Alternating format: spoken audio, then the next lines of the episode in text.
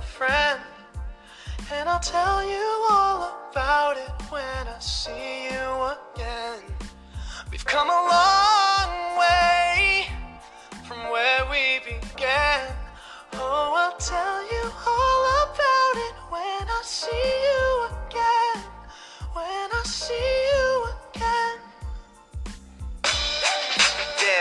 Ah, amigos da velocidade, falamos de mais um podcast, podcast de adeus.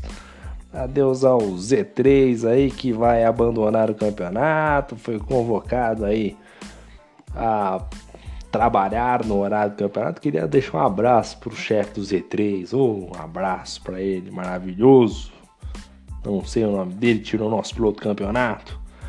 É, mas o Z3 vai abandonando a gente aí nessa Lave 3. Infelizmente aí não vai dar continuidade. Ele que estava na segunda colocação fez boas corridas aí. A sua melhor pontuação foi 34 pontos no Bahrein e em Singapura. Boas corridas aí para o Z3, né? E vai deixando aí a gente aí aquele a gente deixa aquele abraço pro nosso querido Z3 que vai nos deixando, mas vamos começar o nosso querido podcast. Esta bagaceira aqui, o GP da Bélgica, GP atrasado, né? Vamos esperar aí os supercomputadores da Lave computar aí os resultados. Vamos acompanhar tudo que tudo que aconteceu aí nesta corrida. Uma travadinha aqui, eu espero que não tenha travado aqui. Bom, enfim, vamos lá. Vamos ver o que aconteceu nessa corrida. Né? Tivemos boas disputas, né? boas ultrapassagens. Foi uma corrida muito segura dos pilotos. O grid da Lave 3, que é um grid bem sólido. E primeiro aqui eu vou deixar meu abraço pro Rafa Viegas. Rafa Viegas que conseguiu correr mais uma vez. Rafa Viegas conseguiu correr mais uma vez, é uma vitória. Né? Sempre lembro que a cada cinco minutos um homem é impedido de jogar Fórmula 1 online. E hoje o Rafa conseguiu mais uma vitória. Força Rafa, somos todos Rafa.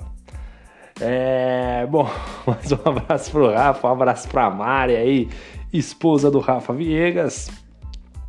E também um abraço para o nosso querido PH, que fez uma boa corrida, mas como eu havia dizendo, o grid da Lave 3 é um grid bem consolidado, um grid bem, bem seguro ali nas suas disputas, a galera não costuma desistir fácil.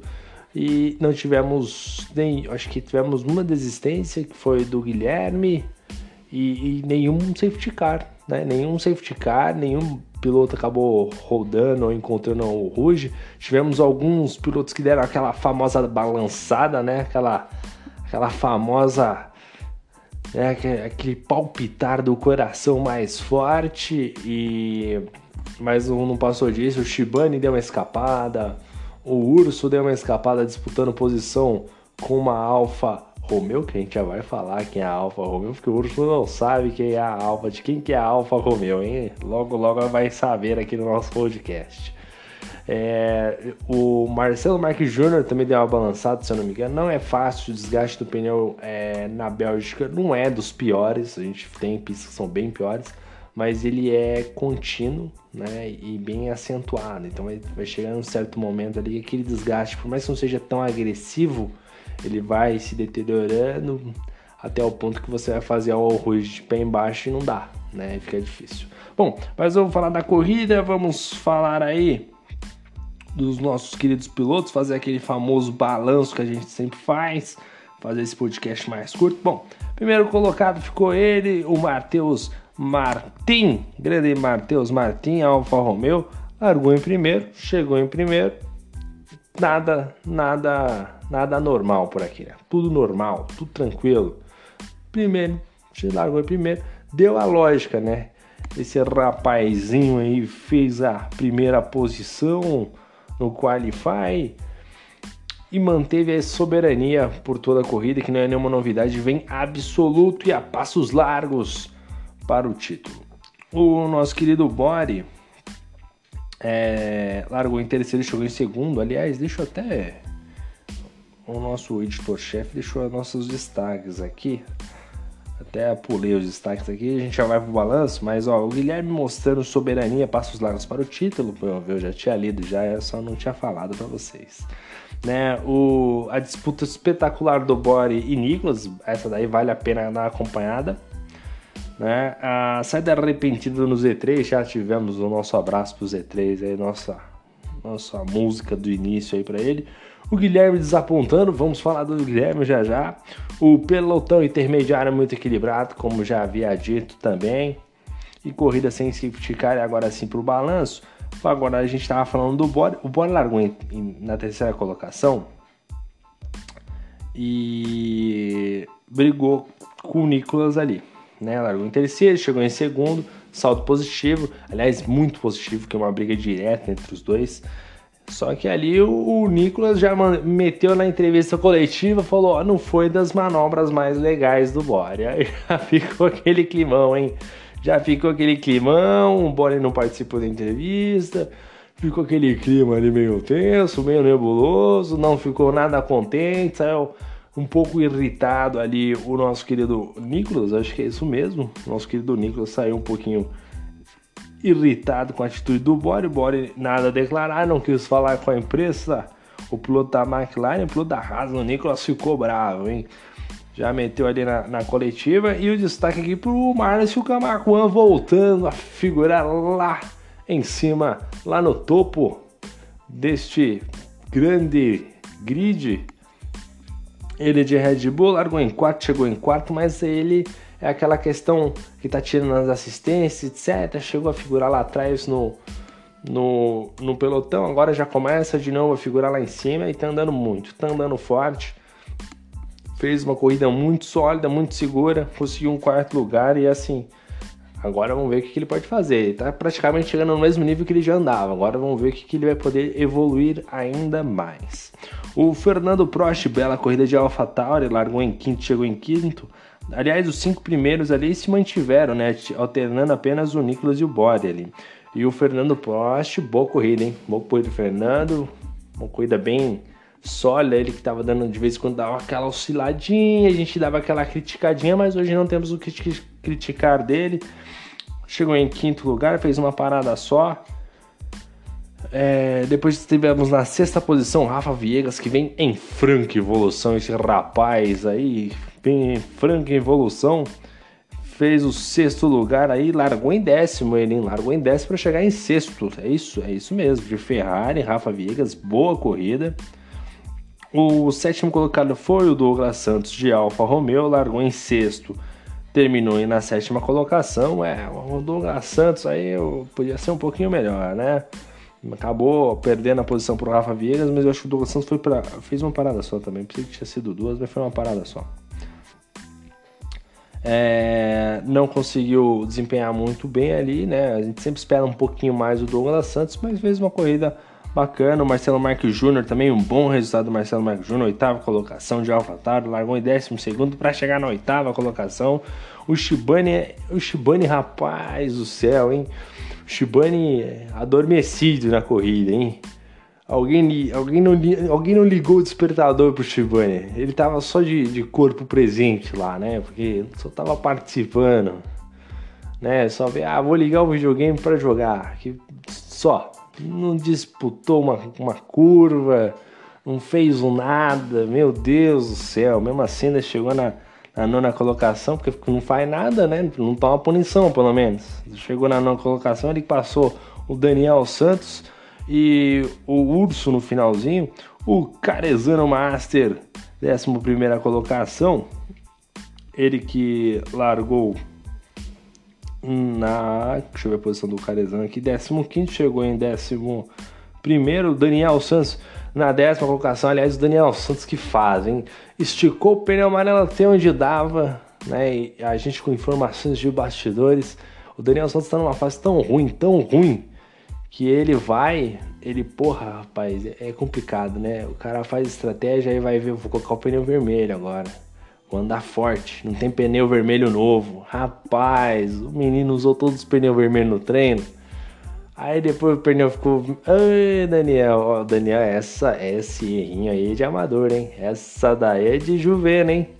Juvenil aí, o Daniel Santos aí que faz, hein? Vamos ver que tá na próxima temporada vai melhorar, porque essa daqui tá difícil. Décima colocação ali. O Carezano Master levou o carro até o final, muito bem. Valeu, Carezano. E o LFC, né? um abraço para LFC, né? Pô, o cara aí acabou no, na largada tendo um toque ali, se eu não me engano, acabou quebrando parte do bico, teve a corrida muito prejudicada desde o seu início, mesmo assim levando até o final. E esse é o espírito de corrida, esse é o espírito de Fórmula 1, independente daquilo que aconteça com o carro, né? É, às vezes é chato, é chato andar de cara pro vento, é chato pra caramba, mas faz parte da Fórmula 1. E o LF fez isso, cara, andou lá?